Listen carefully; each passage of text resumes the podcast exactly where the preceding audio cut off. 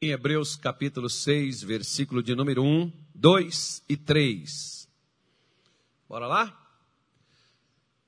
Rapidamente, pelo que deixando os rudimentos. Está escrito rudimento na sua Bíblia? Sim? Rudimento. Tem alguma Bíblia que está escrito fundamento? Nenhuma. Mas deixa eu mudar aqui, ó. Quer ver? Como, ó. Quer ver quem fala? É, rudimento, ensinamento. É, não, não é. Não, o princípios elementares. Tem alguma tra tradução assim? A tradução brasileira.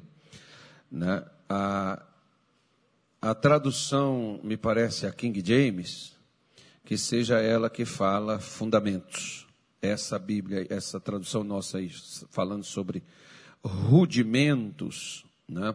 pelo que deixando os rudimentos, é os fundamentos, ou os ensinamentos da doutrina de Cristo. Prossigamos até quando? Até a perfeição não lançando de novo fundamento de arrependimento de obras mortas, e de fé em Deus, e de doutrina dos batismos, e da imposição das mãos, e da ressurreição dos mortos, e do juízo eterno. Isso faremos se Deus o quê? O permitir. Agora, vamos dar uma parada aqui e vamos analisar o seguinte. Essa carta aos Hebreus foram escritas a quem? Foi escrita para quem? Sem olhar na Bíblia. Sem olhar na Bíblia. Ela foi escrita para quem? Ou, provavelmente seja Paulo o autor dessa carta.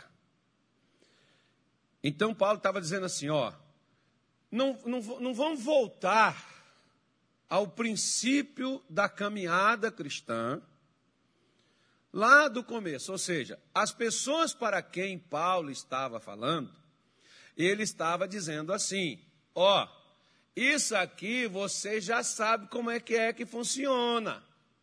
E como Deus quer que vocês melhorem, que vocês avancem, não fica voltando na mesma coisa, na mesma nhenhenhen, toda a vida, passa para coisa diferente. Que já pensou, por exemplo, você chegar aqui na igreja, aí eu só prego libertação e só faço oração para demônio manifestar e sair de sua vida e pronto. Daqui a pouco, sabe o que você vai fazer?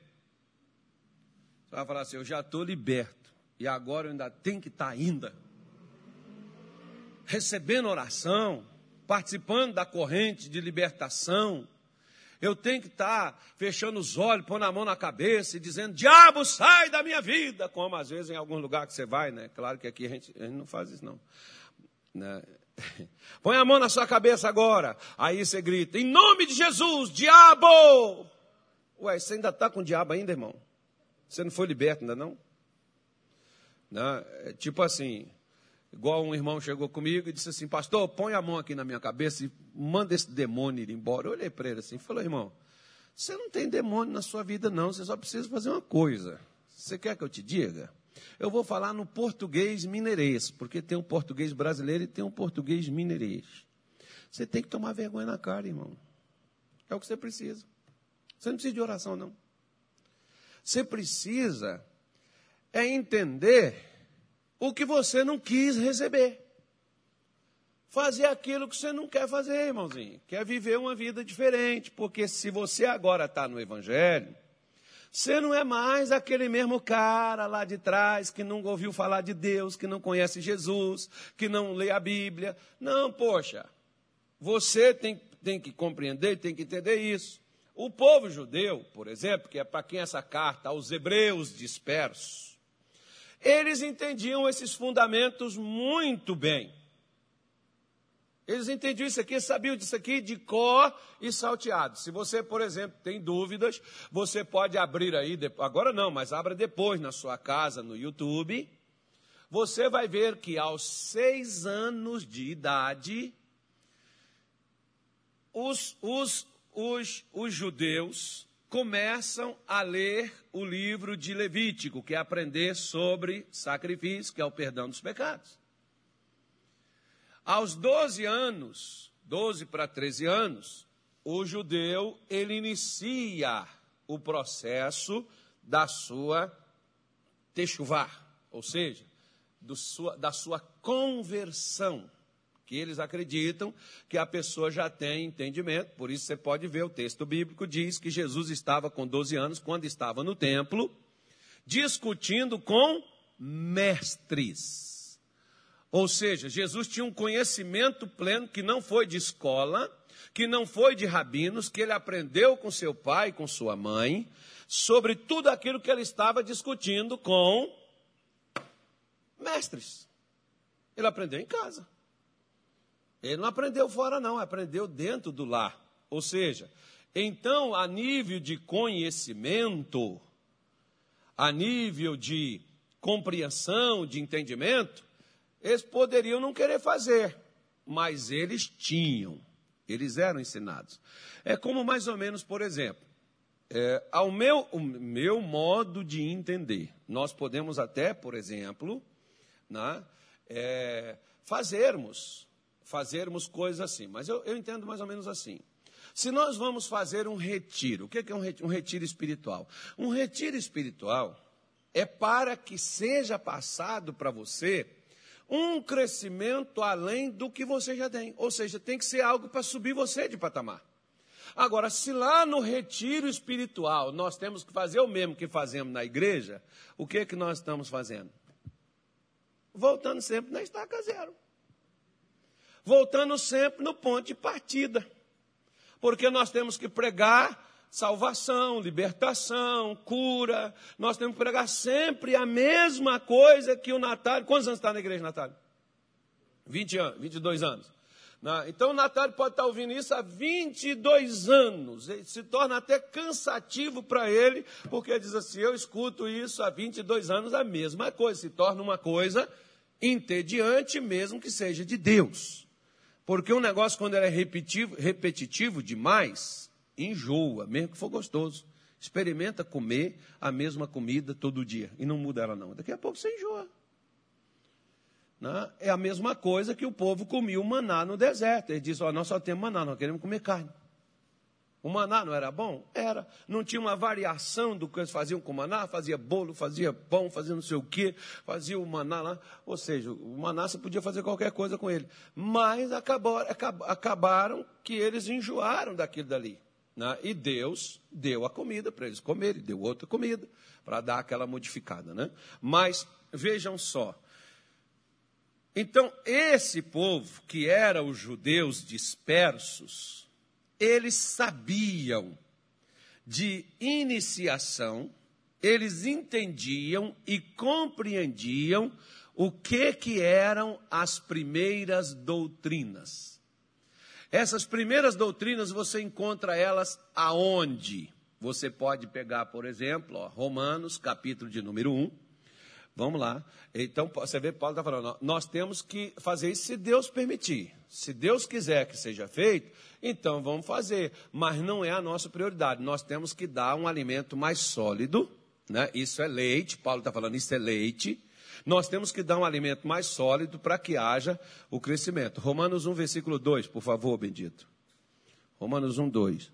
Diz assim: O qual havia antes. Coloca um, por favor, Nilton. Volta no 1.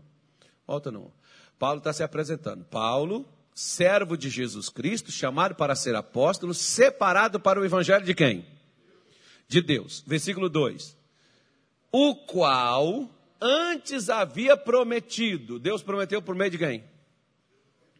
Hã? Os profetas aonde? Então o evangelho já estava lá atrás.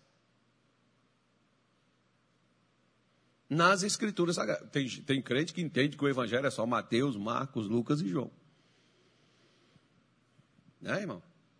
É o Novo Testamento. Não, já está inserido desde lá do tempo dos profetas. Como, por exemplo, para que serviam os profetas?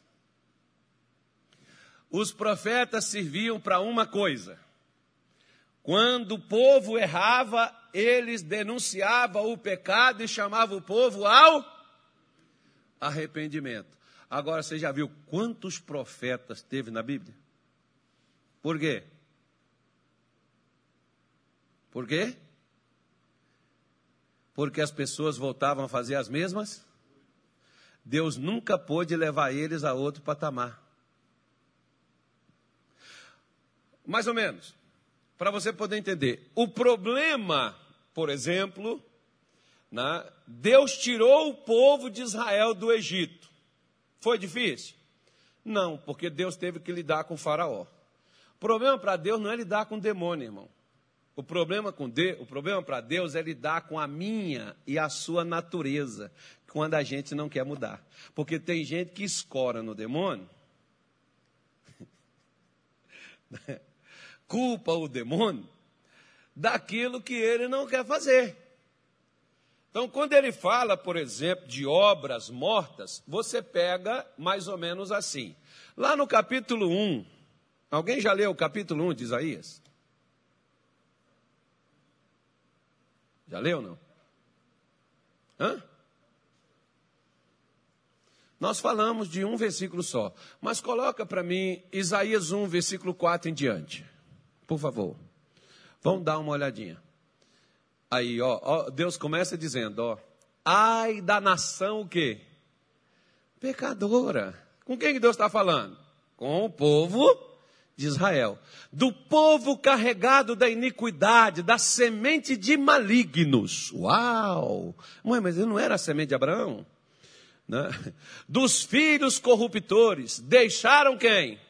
Deixaram o Senhor, blasfemaram, ou seja, estiveram com Deus, mas o deixaram. Sabe aquela pessoa que aceita Jesus agora, larga, sai da prostituição, sai da mentira, sai da vida errada, sai de tudo. E daqui a pouco ela larga Jesus de novo e volta tudo para aquilo ali. E daqui a pouco ela torna a voltar para a igreja, aí torna né, fazer um concerto, fazer outra aliança. Tem uns que até se batiza de novo para ver se muda. Né? E aí depois ela torna a largar Jesus de novo, volta lá para onde ela estava antes, cai novamente em pecado e ela fica um pé na igreja, um pé no mundo. Qual é essa pessoa? Que pessoa é essa?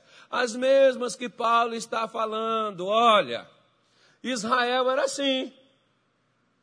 Israel, na hora do, da corda no pescoço, se arrependia, convertia, jejuava, orava, voltava quebrantado, confessava pecado, pedia perdão. Só que depois, quando melhorava e as coisas passavam, eles voltavam de novo. Você já leu o livro de Juízes? Já? Como é que é que aquele povo andava? Conforme bem parecia, aonde? Tem crente que é assim, irmão. Eu entendo, pastor, a Bíblia.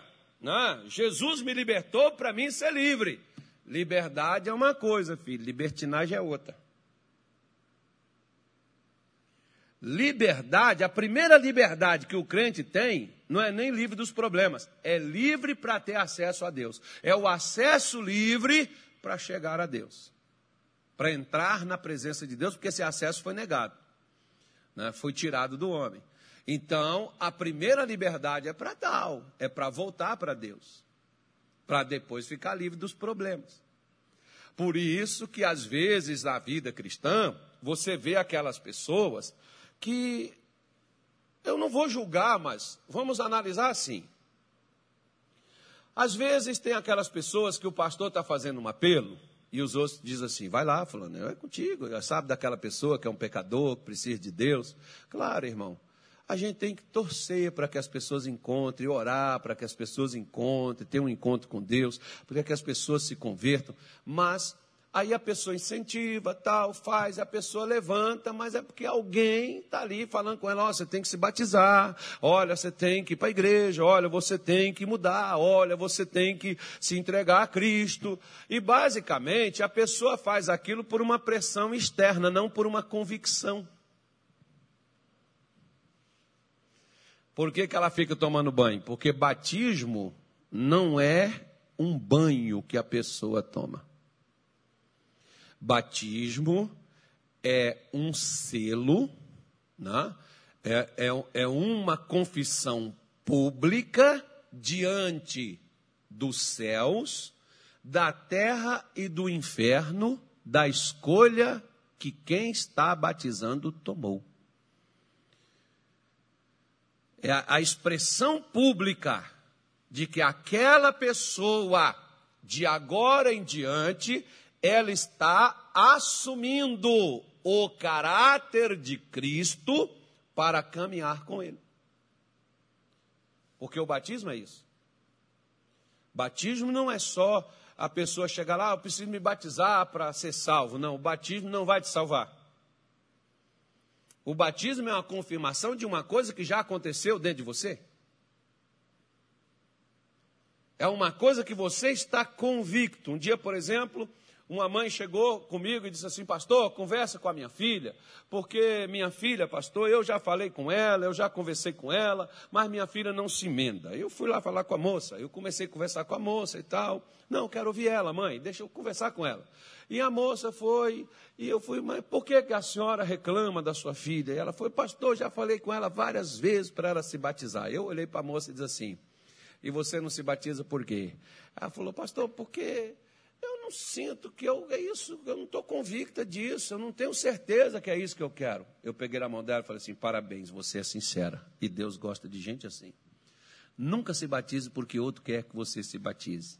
Se batize porque você está convicto que é isso que você tem para a sua vida.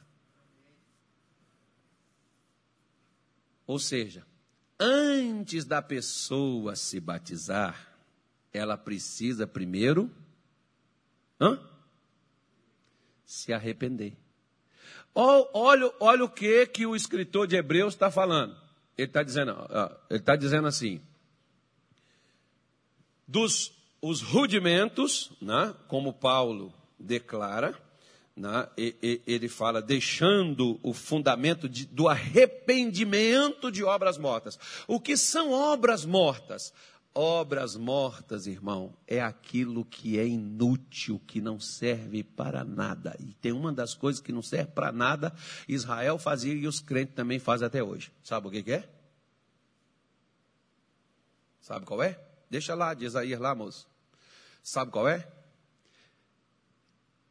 Religiosidade. Atividade religiosa não serve para nada nada. Se eu estou em pecados, a atividade religiosa que eu desempenho não serve para nada, nem para Deus e nem para mim. Você pode ver que lá no livro de Malaquias, capítulo 1, você pode ler, Deus prefere que a casa seja fechada do que ser algo mal feito, feito para ele de uma forma errada. Então você pode ver, por exemplo, que Deus está dizendo para eles: olha, é, ai dos filhos corruptores, deixaram o Senhor, blasfemaram do Santo Israel e voltaram. O que, que eles fizeram? Voltaram para trás. Eles já tinham saído de lá. Sabe aquela coisa de Israel, por exemplo, que eles foram escravos no Egito, sofreram para caramba 430 anos lá, e Deus milagrosamente tira eles do Egito, leva eles para o deserto, é, abençoa eles, mas lá no deserto, diante de qualquer dificuldade, de onde que Israel se lembrava? E queria o quê? Ou seja, por que que um crente, irmão, eu falo, falo para os meus filhos, já falei para esse garoto aqui, é, garoto não é homem. É garoto, mas não é homem. Eu falei para esse barbudo, né? Eu falei para esse aqui, falei para o irmão, eu, eu, eu, brincava assim para isso, para onde você está querendo ir, eu, eu já saí de lá e não presta. É por isso que eu estou aqui.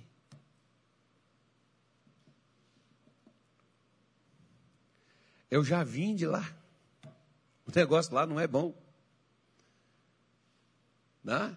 Porque eu vivi uma vida inútil uma vida vazia, onde eu tenho que beber, fumar, prostituir, fazer alguma coisa para que aquilo pareça vida. Né? Porque sempre a, a, a, as obras mortas significam aquelas coisas que não servem para nada. Você faz, repete, mas elas não te sustentam, elas não te suprem o tempo todo. Elas podem até te interter no momento, mas elas não te suprem durante a vida. É isso que Paulo chama de obra morta. Como aqui, por exemplo, esse povo servia a Deus, mas sempre estavam voltando para trás. Quando eles pecavam, né? Deus instituiu o sacrifício para o perdão dos pecados, mas não era para eles ficarem matando animal o tempo todo, irmão, era para eles terem consciência de quê? Que quando alguém pecava, uma, uma vida inocente pagava pelo erro de alguém. Era para eles terem compaixão e imaginar assim: poxa vida, esse cordeirinho tão lindo, tão bonito esse bezerro aqui, tão puro, porque não podia ser um bezerro qualquer, tinha que ser de ponta. Poxa, esse aqui daria até para mim ter ganhado uma grana nele, um dinheiro bom nele. Eu vou ter que pegar o bichinho e entregar ele no meu lugar. Ele está morrendo porque eu cometi um erro. Era para sensibilizar eles. Pelo contrário, sabe o que, que isso fez? O mesmo que hoje o Evangelho está fazendo com muito crente. Não o evangelho de Jesus, mas um outro evangelho que estão pregando por aí. Aquela coisa de dizer assim: Deus conhece o seu coração, irmão, e Jesus te ama do jeito que você é. Querido, Jesus te ama do jeito que você é, mas não quer que você fique do jeito que você está. Porque o evangelho que não transforma e que não muda meu caráter não é evangelho, é religião. Porque religião não muda ninguém. Mas o Evangelho é o poder de Deus para a salvação daquele que crê. O Evangelho de Jesus é um Evangelho de mudança. Se você vem para a igreja e se você se diz um cristão e não mudou em nada, você não conheceu o Evangelho. Ou nessa igreja não é pregado o Evangelho, ou você não ouve o que é pregado nessa igreja. Porque o Evangelho transforma ele não, ele não obriga uma pessoa a ser mudada, mas ele muda onde ele entra.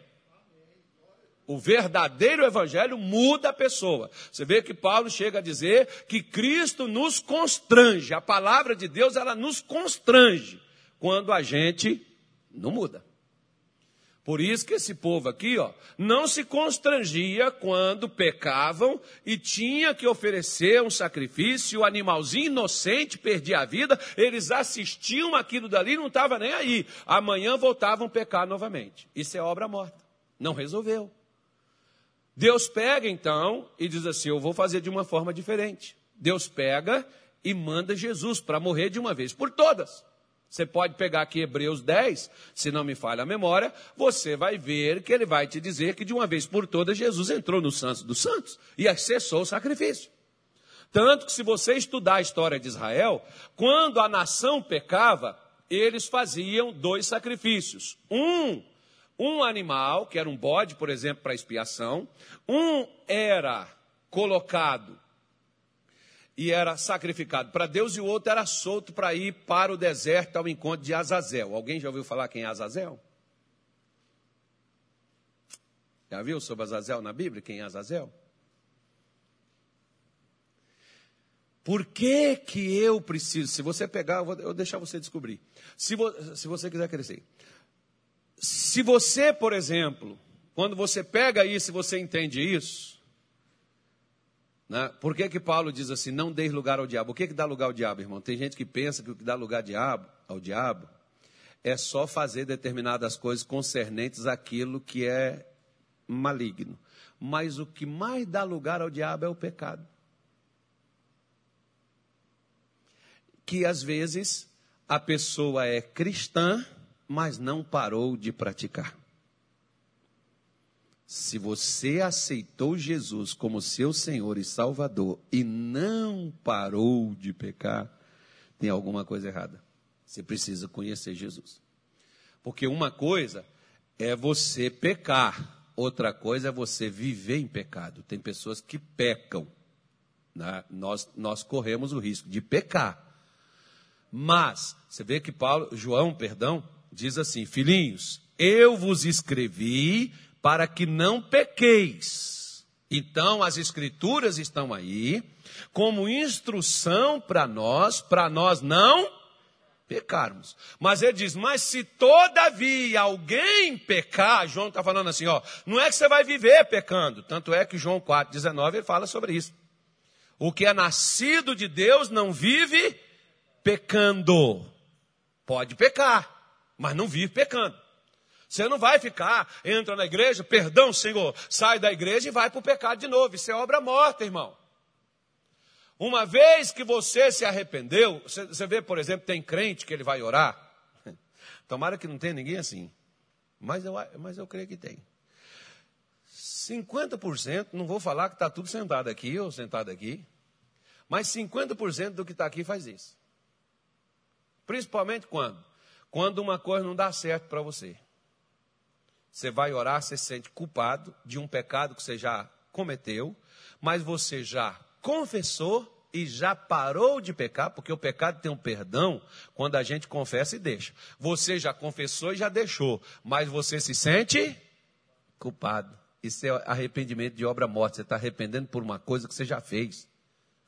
Se Deus não está imputando a você o pecado, por que, que o pecado está condenando você? Não é Deus.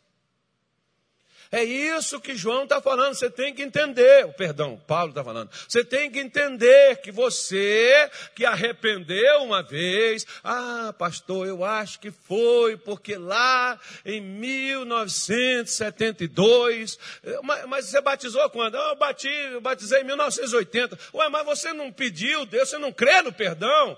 Ah, eu creio. E você está fazendo aquilo? Não, mas eu acho que Deus não acertou ainda, Deus não está satisfeito e Deus está me cobrando. Irmão, irmão? Que evangelho é esse que você está lendo? Que palavra de Deus é essa? Eu me lembro, por exemplo, em 1994, eu estava lá em Belo Horizonte, no bairro de Venda Nova, é a região metropolitana de BH, eu fui pastor lá um ano e seis meses. Eu estava lá e aí manifestou um demônio violento, me jogou eu com o altar e tudo para fora. Ainda bem que eu pulei antes de jogar. Né? Tava só eu e ele lá dentro, o cenário estava bom para briga. Né? já vou te fazer uma pergunta já já. Aí ele partiu para cima de mim e diz assim: naquele tempo, olha só, irmão. Naquele tempo o demônio disse assim: Hoje eu acabo com você, magrelo. Puxa. Que felicidade, irmão. Naquele tempo eu era magrelo. Hoje ele fala, hoje, gordo, eu rebento você. Né? Muda a coisa. Até o diabo, irmão, gosta de nos ofender. Então. aí, aí, aí, aí eu encarei o desafio, né? Falei, então vamos ver. E ele disse assim: Você fez isso, você fez aquilo. Tudo que ele estava falando eu fiz. Fiz? Fiz. Tinha feito tudo aquilo que ele estava falando.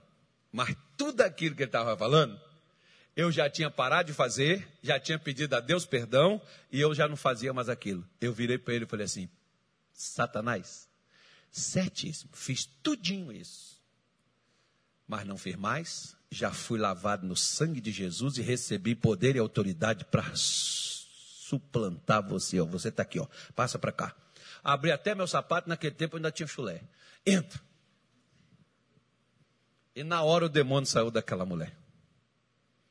Se eu, se eu não soubesse sobre a doutrina do arrependimento de obras mortas, da vida inútil, que eu já fui lavado, que eu já fui perdoado, que eu já fui limpo daquilo dali, Satanás tinha me acusado por uma coisa da qual eu já tinha sido perdoado. O que é de crente hoje que se acusa e se sente culpado porque não conhece a doutrina do arrependimento de obras mortas. Irmão, se você já não faz mais essa praga que você era, que você fazia, você parou. Se você converteu, se você conheceu o evangelho, você largou aquilo que você fazia, meu filho, Você não tem que ficar se arrependendo. Oh, Jesus, eu me arrependo. Senhor, perdão, porque o que eu ia falar com você é que 50% dos crentes, toda vez que eles vão orar, já começa a oração assim, ó. Oh, Senhor, me perdoa, meu Pai. Irmão, para de pecar. Eu, por exemplo, começo as minhas orações assim: Senhor, graças eu te dou não, porque não é igual aquele, aquele camarada lá que Jesus falou dele, não.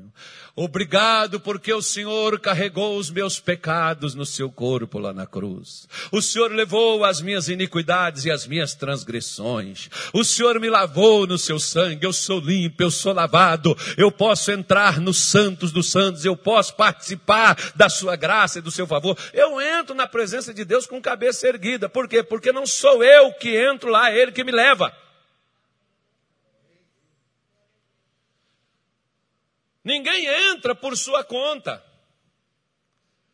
Nós somos aceitos na presença de Deus por causa de Jesus, que vem conosco, que vai conosco, que nos leva. Então nós precisamos entender que o arrependimento de obras mortas é aquela vida inútil que você vivia sem Cristo, irmão. Se você largou aquela vida, não deixe que a sua mente, não deixe que a sua alma, não deixe que o seu espírito retorne e você volte a fazer sempre as mesmas coisas. Porque esse povo aqui, Deus sempre perdoava eles e eles voltavam a fazer as mesmas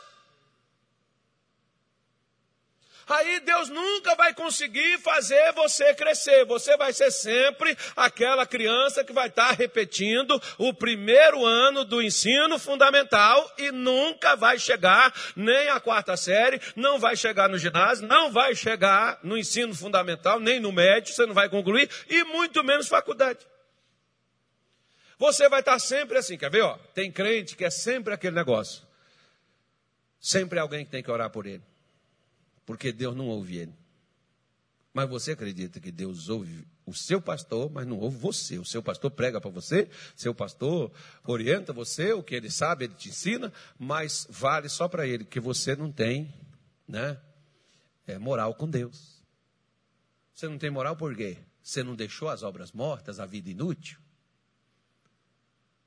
Se você deixou, então você tem tanto moral com Deus quanto tem, teve Pedro, teve João, teve qualquer um deles quando deixaram também. Vamos continuar lendo aqui, já vou terminar. Digam graças a Deus. Passa aí para o versículo 5, perdão. Porque seríeis ainda castigados se mais vos rebelareis?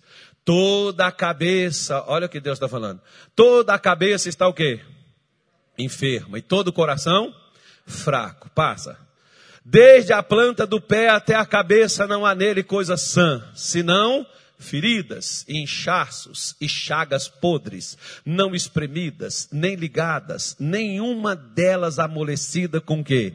Com óleo. Passa, passa. A vossa terra está assolada e as vossas cidades abrasadas pelo fogo. A vossa região, os estranhos a devoram em vossa presença e está devastada. Como em uma subversão de estranhos. Pode passar. E a filha de Sião ficou como a cabana na vinha, como a choupana no pepinal, como cidade sitiada. Se o Senhor dos exércitos não nos deixar algum remanescente, já como Sodoma seríamos e semelhantes a Gomorra. Ou, ouvi a palavra do Senhor, vós príncipes de Sodoma. Quem que Deus chamou de Sodoma? Com quem Deus estava falando? Quem que Deus chamou eles aqui? Com quem que Deus estava falando, irmão? Com Israel. E com, Deus chamou eles de quê? De Sodoma. Por quê? Quem que era Sodoma? Grandes pecadores contra o Senhor. Era para Israel também estar assim? Então, queridos, se você só veio para a igreja, mas é pecador igual o que não vem, não tem mudança nenhuma só de você estar aqui, porque estar numa garagem não faz de você um carro. Como estar num consultório médico não faz de você um médico. Né? Então vamos lá. Não é só estar, é ser. Daqui a pouco eu vou te fazer uma pergunta. E ouvir, prestai ouvidos à lei do nosso Deus, vós, ó povo de Gomorra. Deus está falando com Gomorra? Não, Deus está falando com Jerusalém. Deus está chamando eles de Sodoma e de Gomorra. Já pensou Deus olhar para nós, Bosque, e falar assim: Sodoma? Não, nós estamos Cuiabá. Não, vocês são Gomorra. Deus me livre, Bosque. Sangue de Cristo. Olha, Jesus tem misericórdia de nós. Sei lá. Tomara que Deus não fale isso. Não. Que nem me serve a mim. Olha o que, é que Deus falou para eles. Ó, presta atenção. De que me serve a mim a multidão dos vossos sacrifícios?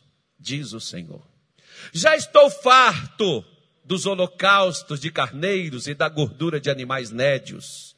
Não folgo com o sangue de bezerros, nem de cordeiro, nem de bodes. Versículo 12. Quando vindes para comparecerdes perante mim, quem requereu isso das vossas mãos? Que viesseis pisar nos meus atos. Nosso Deus do céu, misericórdia. Deus está falando, quem foi que pediu vocês para fazer isso? Deus nunca pediu eles, irmão, para ficar matando bicho. Deus nunca pediu eles para poder estar tá levando aquilo dali.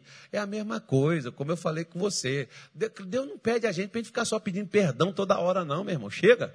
Vai lá, versículo seguinte, passa. Não tragais mais ofertas de balde. Deus está falando inútil. Sabe aquelas pessoas que dá dízimo, dá oferta, mas a vida dela não prospera? Porque você ou eu podemos dar dízimo, podemos dar oferta. Podemos fazer voto, podemos fazer evangelismo, podemos servir a Deus, mas temos que largar o pecado. Porque dar dízimo e dar oferta e não largar o pecado, irmão, não vai ter anuência para mim, não. E Deus está falando coisa aqui justamente isso. Ó.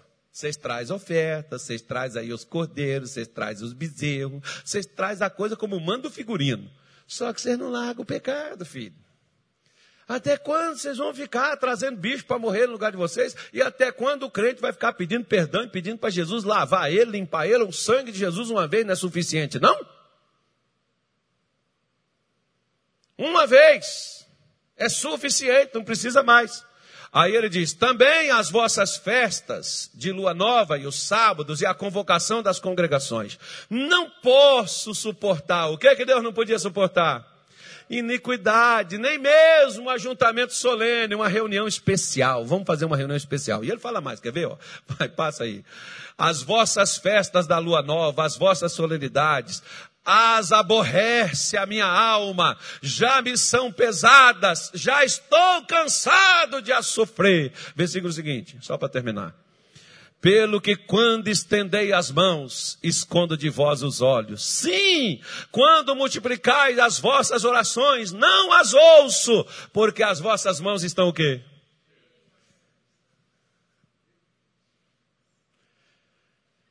Deus diz, para que você vai orar? Se você não larga o pecado, larga o pecado depois ora.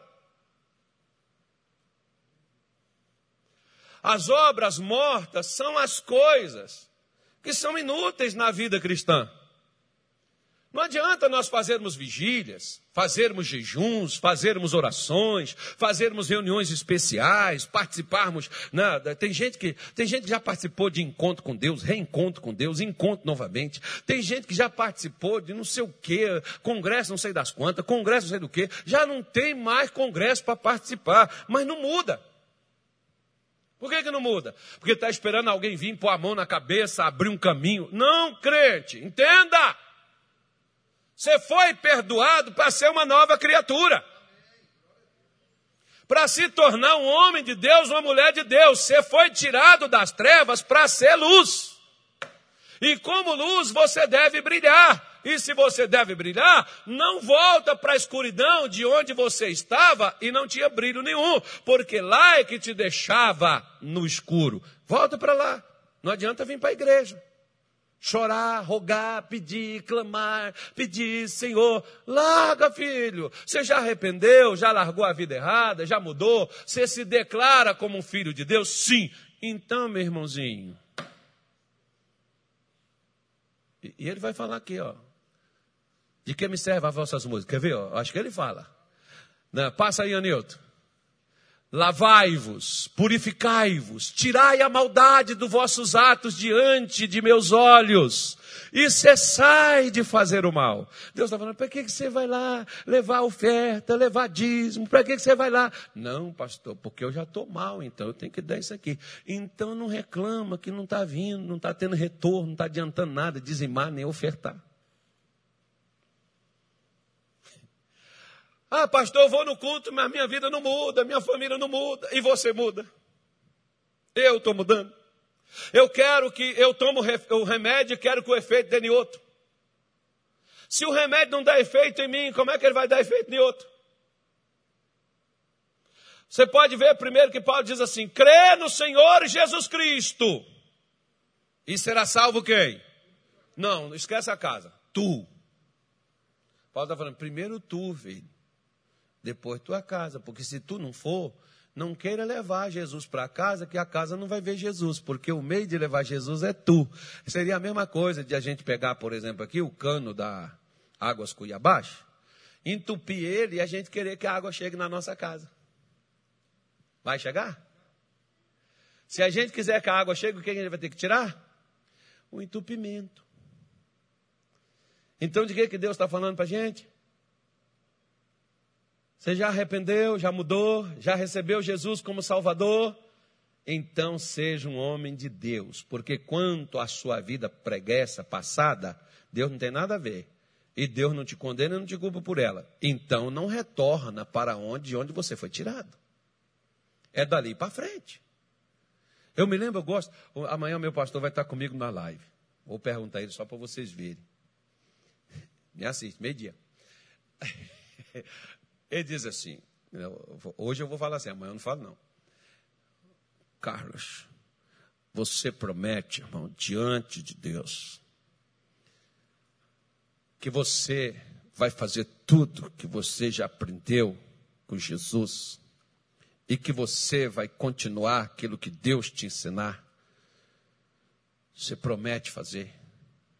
Foi, rapaz, não sabia nem que eu tinha que prometer, né? Mas se eu já estava fazendo o que eu já sabia, o que eu vier a aprender vai me dar força também para poder fazer. É, claro que eu prometo. E de lá para cá, irmão, o que eu me esforço é para poder fazer isso. Por quê? Deixa eu te falar uma coisa. Agora cheguei onde eu queria chegar. Jesus venceu Satanás porque ele fez guerra contra ele? Hum? Teve uma batalha de Jesus com o diabo? Hã? Sim ou não? Teve ou não teve? Porque se houvesse uma batalha de Jesus com o diabo, Jesus não precisaria batalhar. Porque para vencer o diabo, irmão, Jesus não usou o poder de Deus. Eu vou repetir de novo para você entender, eu vou te explicar. Calma aí. Não desviei, não. Jesus não usou o poder de Deus para vencer Satanás. Se ele tivesse usado o poder de Deus, Satanás não teria nem sequer tentado ele três vezes. Só naquela do deserto que a gente menciona. E depois, em outras oportunidades, Satanás voltou de novo para tentar. Você pode ver, por exemplo, que Apocalipse 12 diz, versículo 7, que houve uma guerra no céu. Miguel, seus anjos, uma batalha. Miguel, seus anjos batalharam contra Satanás e os seus demônios, e o que foi feito com eles, os anjos? lançaram ele do céu para a terra. Ó, se Jesus então tivesse feito uma batalha com Satanás usando o poder de Deus, irmão, não teria nem batalha, porque Jesus. Porque a Bíblia diz que Jesus vai desfazer ele com um sopro da boca dele. Agora, quando ele voltar. Agora pode arrebentar o bicho. Agora é o poder de Deus que Jesus vai usar para arrebentar com ele. Mas Jesus não usou o poder de Deus para vencer o diabo, porque para vencer o diabo é vencer o pecado. Jesus usou o caráter de Deus, porque todo crente ele tem que ter o caráter divino. Não é o poder. Está amarrado, eu repreendo, eu determino. Aí vai lá e faz o pecado.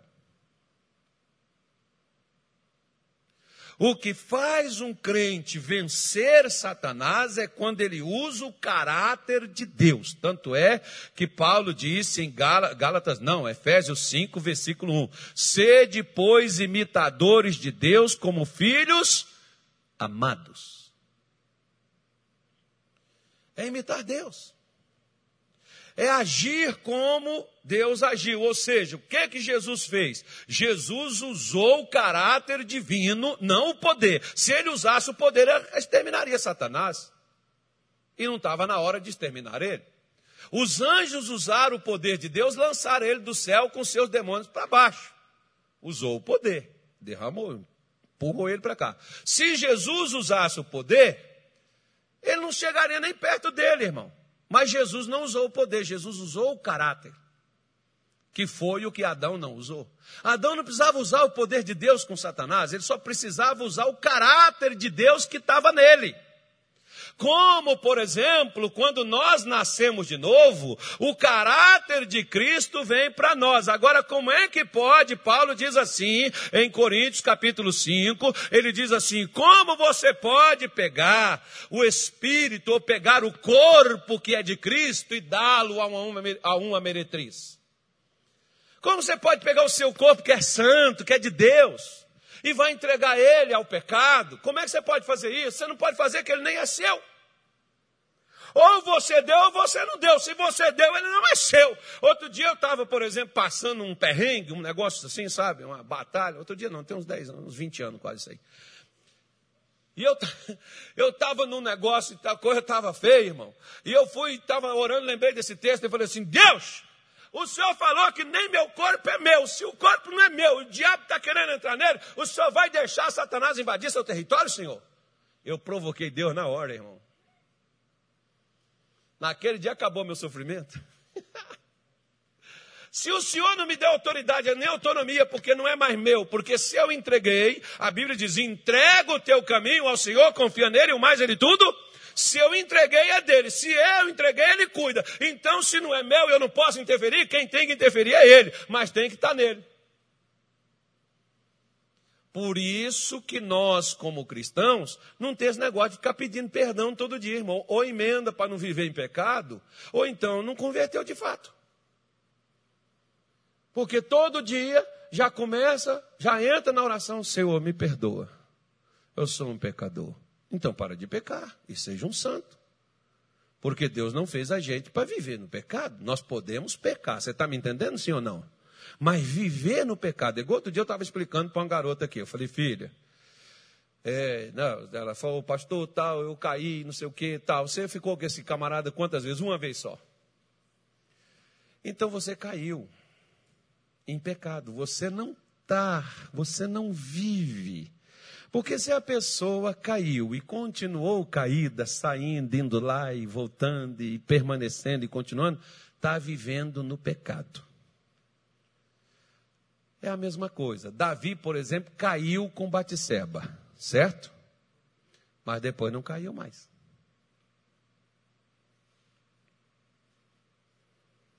Está entendendo o que é isso?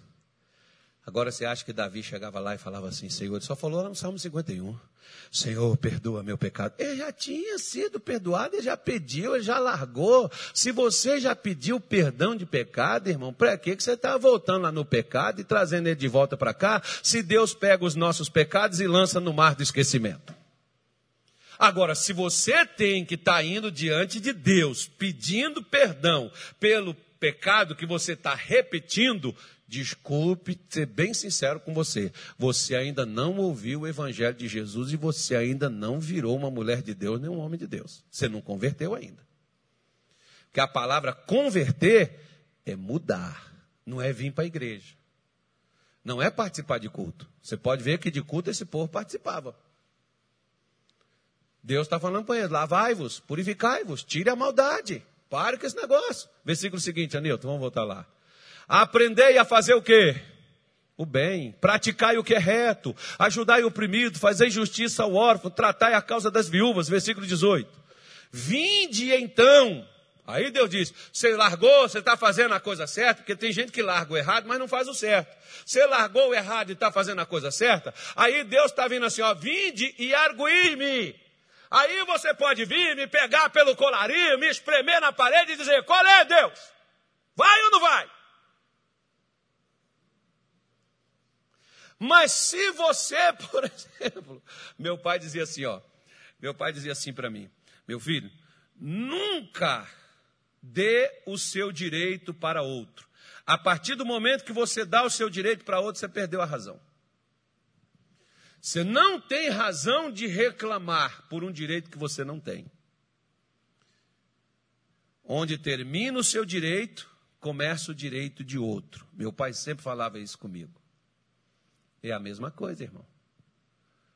Aí né? Isaías está falando, aí você, você largou, parou, deixou a maldade de lado, agora você pode vir, pode me arguir, você pode, você pode me questionar, você pode chegar aqui, pode me cobrar, pode falar comigo, você pode, você pode conversar comigo sobre o que, que você, o que está acontecendo, o que está se passando na sua vida, porque na realidade, tem gente que questiona Deus sem ter razão. Sabe aquela coisa assim, por exemplo, que você esqueceu de pagar a luz e o pessoal chegou lá e cortou. Você vai falar o quê? Você tem direito de reclamar? Mas não tem gente que reclama mesmo assim? E quer pegar o cara na, no facão? Agora estão desligando o sistema, é lá mesmo, né, Luísa? O cara nem vai no poste, né? Desliga no botãozinho lá, nem vê. Desliga de longe. Não, não precisa pôr escada mais para poder desligar.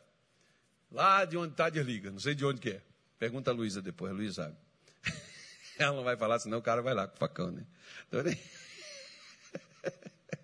ela, a Luísa, você que aperta os dedinhos lá? Não, é outra turma. Então, é outros que fazem esse trabalho. Então, é, Deus pega e diz: Diz o Senhor, ainda que os vossos pecados sejam como a escarlata, eles se tornarão brancos como a neve, ainda que sejam vermelhos como o carmesim, se tornarão como a branca lã. Aí diz o versículo que nós falamos domingo: Se quiserdes e me ouvirdes, tereis o melhor desta terra. Quer ver? Às vezes você está reclamando de Deus, reclamando de alguém, aí Deus chega lá e diz assim: Você parou? Largou? Agora você quer me ouvir? Se você quiser me ouvir, eu tenho umas coisas para a gente falar, porque eu tenho o melhor para você. Agora, se você não quiser me ouvir, olha o que, que te aguarda. Versículo seguinte. Mas, se recusardes e fordes rebeldes, sereis devorados à espada, porque a boca do Senhor o diz. Quer ver, irmão? Presta atenção numa coisa. Atos capítulo 17, versículo 30. Paulo chegou nesse local, estava pregando, e aconteceu isso daí. Posso ler? Atos 17, versículo de número 30. Podemos ler? O que está escrito aí? Bora, um de cada vez?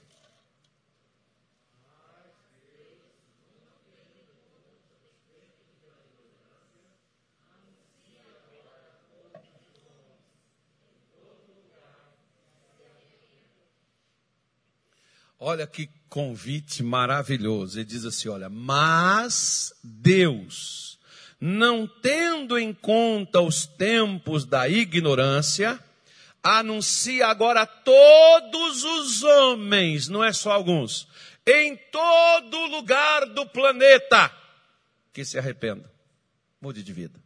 Arrepender não é falar, olha, eu sinto muito, eu sou um desgraçado, eu sou um pecador, eu sou um miserável. Arrepender é mudar. Você fazia coisa errada? Para de fazer. Por quê? Porque agora eu estou procurando endireitar a minha vida. Estou indo para a casa de Deus e aprendendo a fazer o que é certo e eu vou continuar fazendo isso. Porque se nós continuarmos, se o pastor, por exemplo, de uma igreja, de uma congregação, ele sempre tem que voltar às mesmas coisas do princípio. Essa igreja nunca amadurece, essa igreja nunca cresce, essa igreja nunca chegará aonde Deus quer que ela chegue. Ele vai ter sempre que voltar a você para buscar você que ficou perdido lá atrás e trazer você de volta. E os outros que já estão alimentados com leite e que já precisa de um alimento sólido, não comerão, porque sempre será leite. E aí você vai dizer assim: eu vou ter que me alimentar. Aí você vai procurar o quê? Um lugar onde tem alimento. Que sirva para você. Porque o problema, por exemplo, da maior parte das pessoas é justamente não entender que se confessou, deixou, Provérbios 28, 13, leia aí, por favor. Está feito, não tem mais nada a fazer. Larga para lá, passou, acabou. Ou você nunca saiu. Né? Porque diz aqui: o que encobre as suas transgressões nunca prosperará, mas o que as confessa. Duas coisas. Primeiro, confessar e admitir.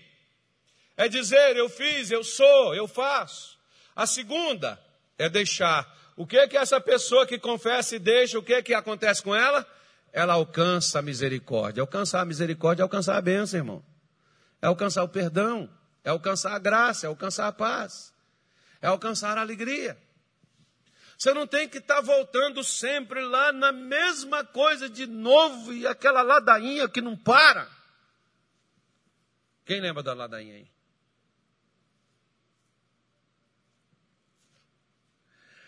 O que é ladainha? É aquela repetição das mesmas coisas.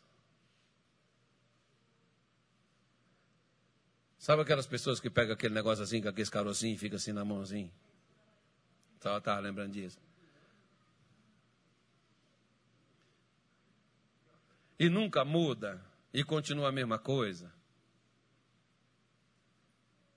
Os judeus achavam, pecou? Mata um cordeiro, mata um, um boizinho, um bezerro. Leva um sacrifício, embora lá. Não era o que Deus queria. Deus queria que eles parassem de errar. Não era ficar matando os bichinhos. É a mesma coisa. Deus não quer que eu fique, Senhor, me perdoa, Senhor, eu falhei, Senhor, eu errei de novo. Tinha um, tinha um pastor, tinha um pastor, eu já falei que é pastor. É, mas é pastor mesmo. Ele trabalhava comigo, ele chegava lá, ô oh, pastor, eu, o diabo me enganou, pastor, eu, eu caí de novo. Eu falei, tá, irmão, olha, então, assim, com paciência, sabe? Então, ajudei ele. Tá, passou uns tempos, de novo. O que, que aconteceu? O camarada chegou lá. Ô, oh, pastor, queria falar com o senhor que o diabo tornou me encanar. Você sabe quem é, né, pastor Neto? o diabo tornou me encanar de novo, pastor. Eu falei, irmão, você está precisando tomar vergonha na cara. Eu não vou orar por você mais, não. Para com esse negócio.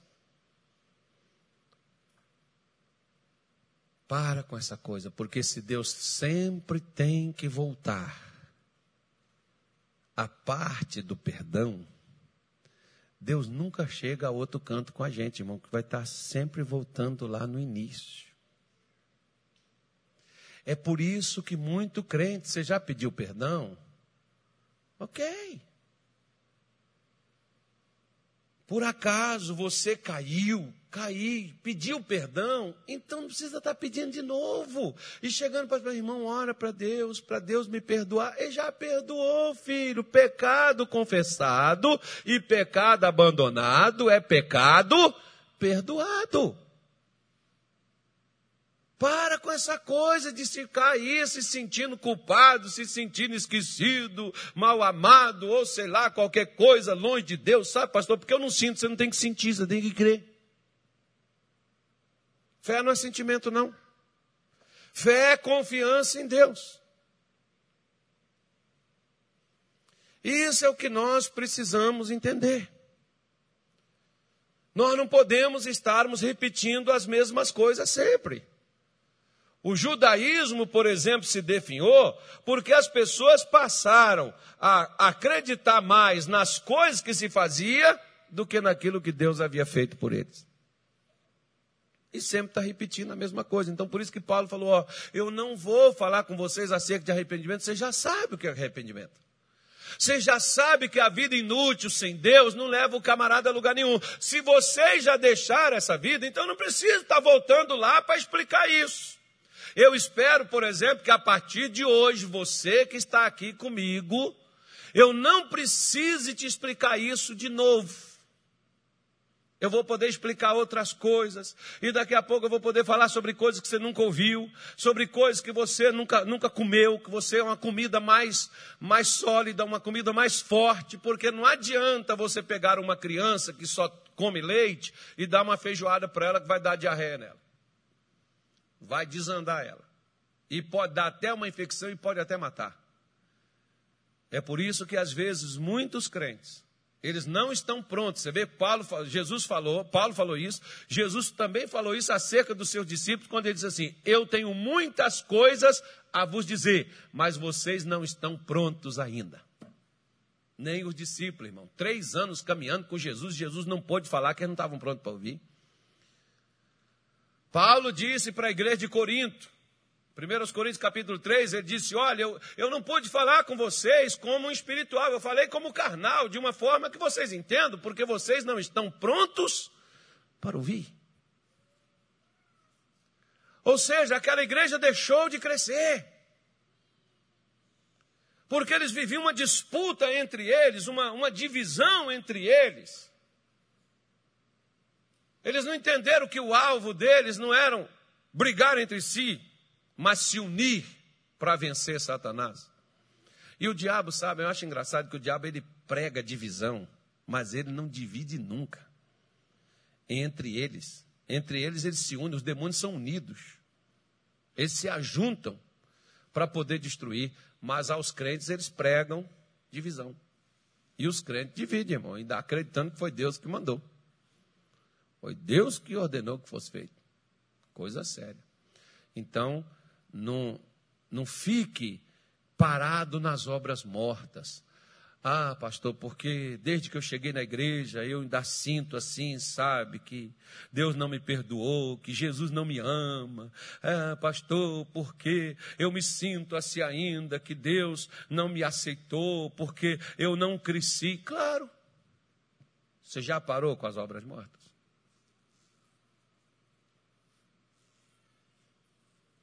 Você já parou de comer no chiqueiro do inimigo?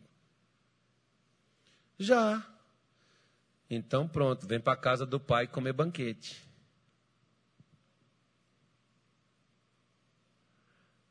Agora você não é mais trevas, agora você é luz. Agora você é de Deus, agora você está pronto para deslanchar. Por isso que Paulo falou, quer ver, olha, só para a gente terminar, Hebreus 5, versículo 12. Eu quero fazer uma oração agora.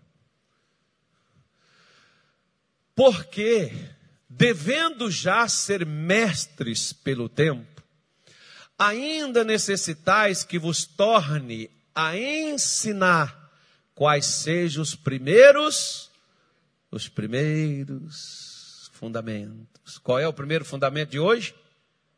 Arrependimento de obras mortas, largar, deixar, mudar. Gente, presta atenção numa coisa. Quer ver?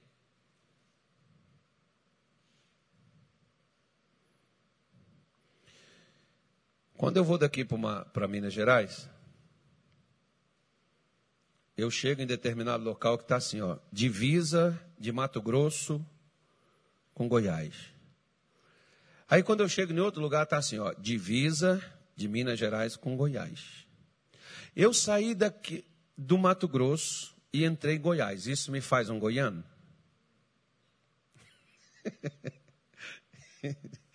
claro que não. então, me faz um goiano é se eu residir lá, viver lá, me enquadrar nas, nas coisas de lá e fazer as coisas de lá. E aí eu posso até passar por um goiano, né, irmão? É a mesma coisa da vida espiritual. Você veio para a igreja, vir para a igreja faz de você um cristão? Não. O que faz de nós um cristão é se nós mudamos não apenas de igreja, mas de posicionamento. Antes você era prego, agora você tem que ser martelo. Antes você era enrolado, agora você está desenrolado. Né? Porque agora você passou por lado de cá. Né? Você não está do lado de lá mais.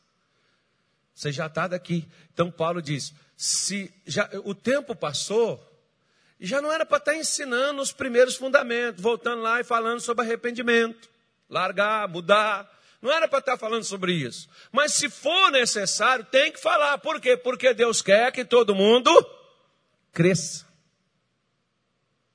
Deus quer que todo mundo cresça, se desenvolva. Aí ele diz, porque, qual foi, o, qual foi o, o fator ali? Qual foi o problema deles não crescerem pelo tempo que já estavam, pelo, pelos conhecimentos, pelos estudos, pelas pregações que eles ouviram? Por que, que eles não cresceram, irmãos? Vai lá, vai. Final lá, ó. E vos haveis feitos tais que necessitais de leite e não de alimento sólido. Versículo seguinte. Porque qualquer que ainda se alimenta de leite não está experimentado na palavra da justiça, porque é o que? Menino, passa. Mas o mantimento sólido é para os perfeitos, os quais, em razão do costume, têm os sentidos exercitados para discernir tanto o bem quanto o mal. Quando você amadurece espiritualmente, você cresce, você entende o que é certo e o que é errado. Deixa eu falar uma coisa com você. Uma vez eu vi um exemplo que uma pastora deu, que ela falou o seguinte: quando nós pecamos, quando nós vivíamos em pecado, melhor assim, quando nós vivíamos em pecado, é como se nós tivéssemos pegado uma faca e espetado no coração de Jesus. Quando nós paramos de, nós convertemos, nós então tiramos essa faca do coração dele, nós não ferimos, porque o pecado fere. Pelas suas pisaduras fomos, então Jesus foi ferido. Por causa de quê? Por causa dos nossos pecados. Aí, o dia que aquela mulher falou aquilo, irmão, eu falei, nossa Deus, agora eu não posso dar facada mais no Senhor. Porque ela diz, o dia que um cristão peca, ele está pegando assim a faca, indo de novo no coração de Jesus e E ainda faz assim, ó, rasga lá dentro para puxar assim. Porque o pecado fere.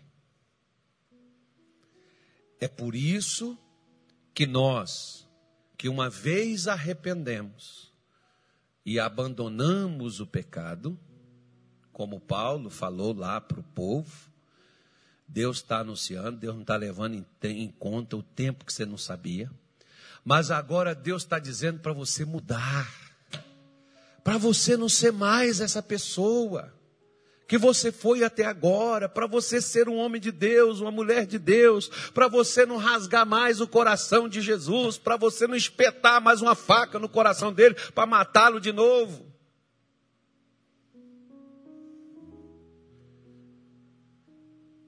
Porque agora nós somos de Deus.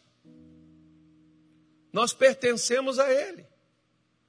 Nós crescemos, nós entendemos, porque antes a gente não tinha noção, agora nós temos. Nós entendemos o que, que é. Então eu estou fazendo questão, porque tem pessoas aqui que não precisavam ouvir isso, já ouviram e já fizeram. Mas tem pessoas que ainda precisam ouvir, e nós precisamos voltar atrás para buscar os que estão atrás, para colocá-los juntos conosco, para a gente ir mais adiante. Nós iremos, nós vamos crescer.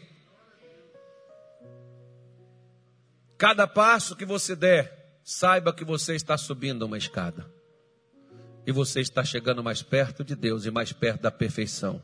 E Deus quer que a gente seja perfeito.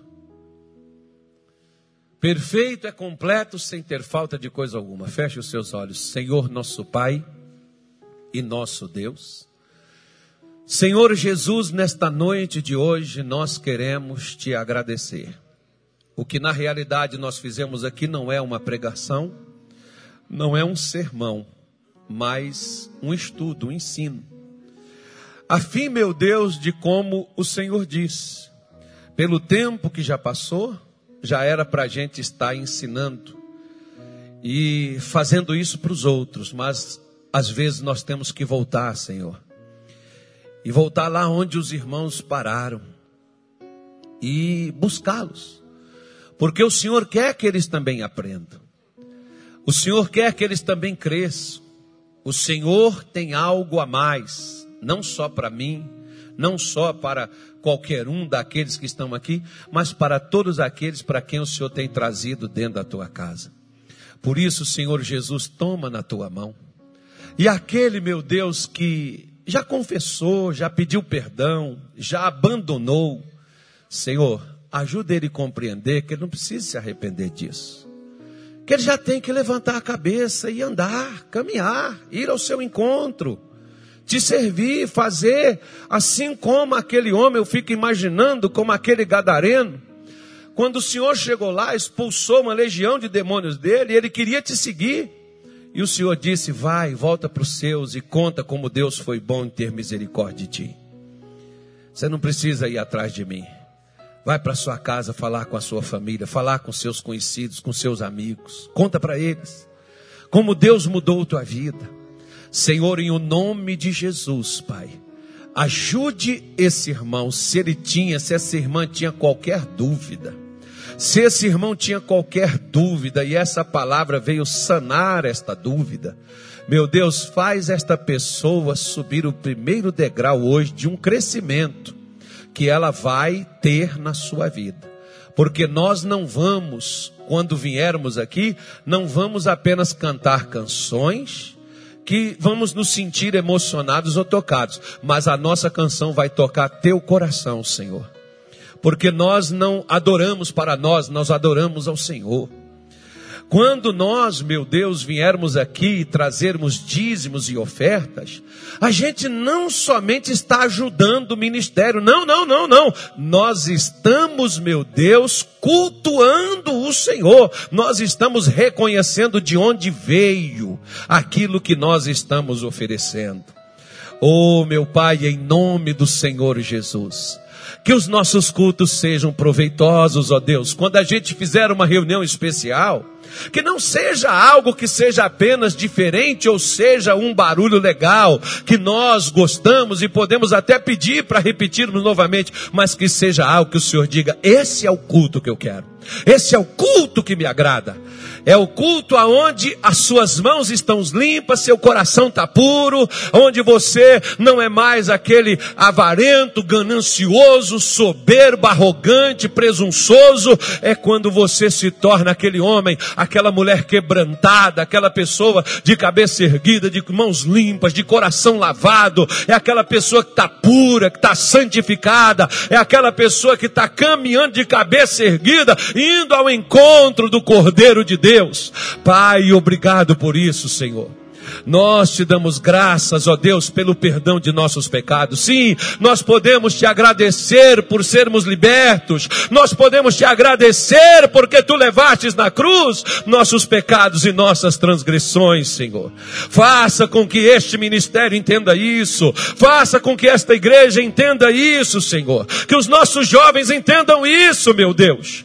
Que eles não foram trazidos para dentro da sua casa para ser mais um. Lembra, Senhor, que eu sempre orava e dizia, e tenho até hoje dito isto para ti: não quero ser mais um, se é para ser mais um, Senhor.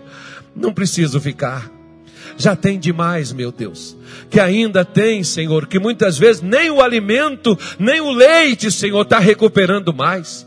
Mas eu te peço nesta noite de hoje, Espírito Santo de Deus, que esse alimento, Senhor, comece, meu Pai, a nutrir Comece, meu Deus, a fortalecer, comece a esclarecer Jesus, para que esta mulher e esse homem comece a caminhar. Uma caminhada nova, uma caminhada diferente, uma caminhada onde ele ande de cabeça erguida onde ele saiba, Senhor, que ele é querido, que ele é bem-vindo, que ele é amado, que ele é esperado, onde, meu Deus, ele é ouvido, onde ele é aceito, porque ele está, Senhor, conforme o teu querer.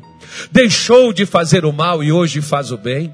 Por isso, Espírito Santo, olha, olha, Senhor, para a tua igreja, olha, Senhor, para o teu povo e coloca, meu Pai, esta graça. Faz aqui, Senhor, um povo que vai fazer diferença, um povo que vai crescer e que vai fazer outras pessoas crescerem também, porque aquilo qual nós estamos aprendendo, nós passaremos a outros, porque a intenção do Senhor é que a gente se torne mestre. O mestre é o que ensina, e a gente vai ensinar não só falando, mas fazendo, vivendo, com a nossa maneira de agir, com o nosso comportamento, com a nossa atitude. Espírito Santo, recebe nossas vidas em tuas mãos e esteja conosco e nos ajude, Senhor, nessa jornada a manter o nosso alimento cotidiano e assim crescermos a cada dia. Digam graças a Deus e amém.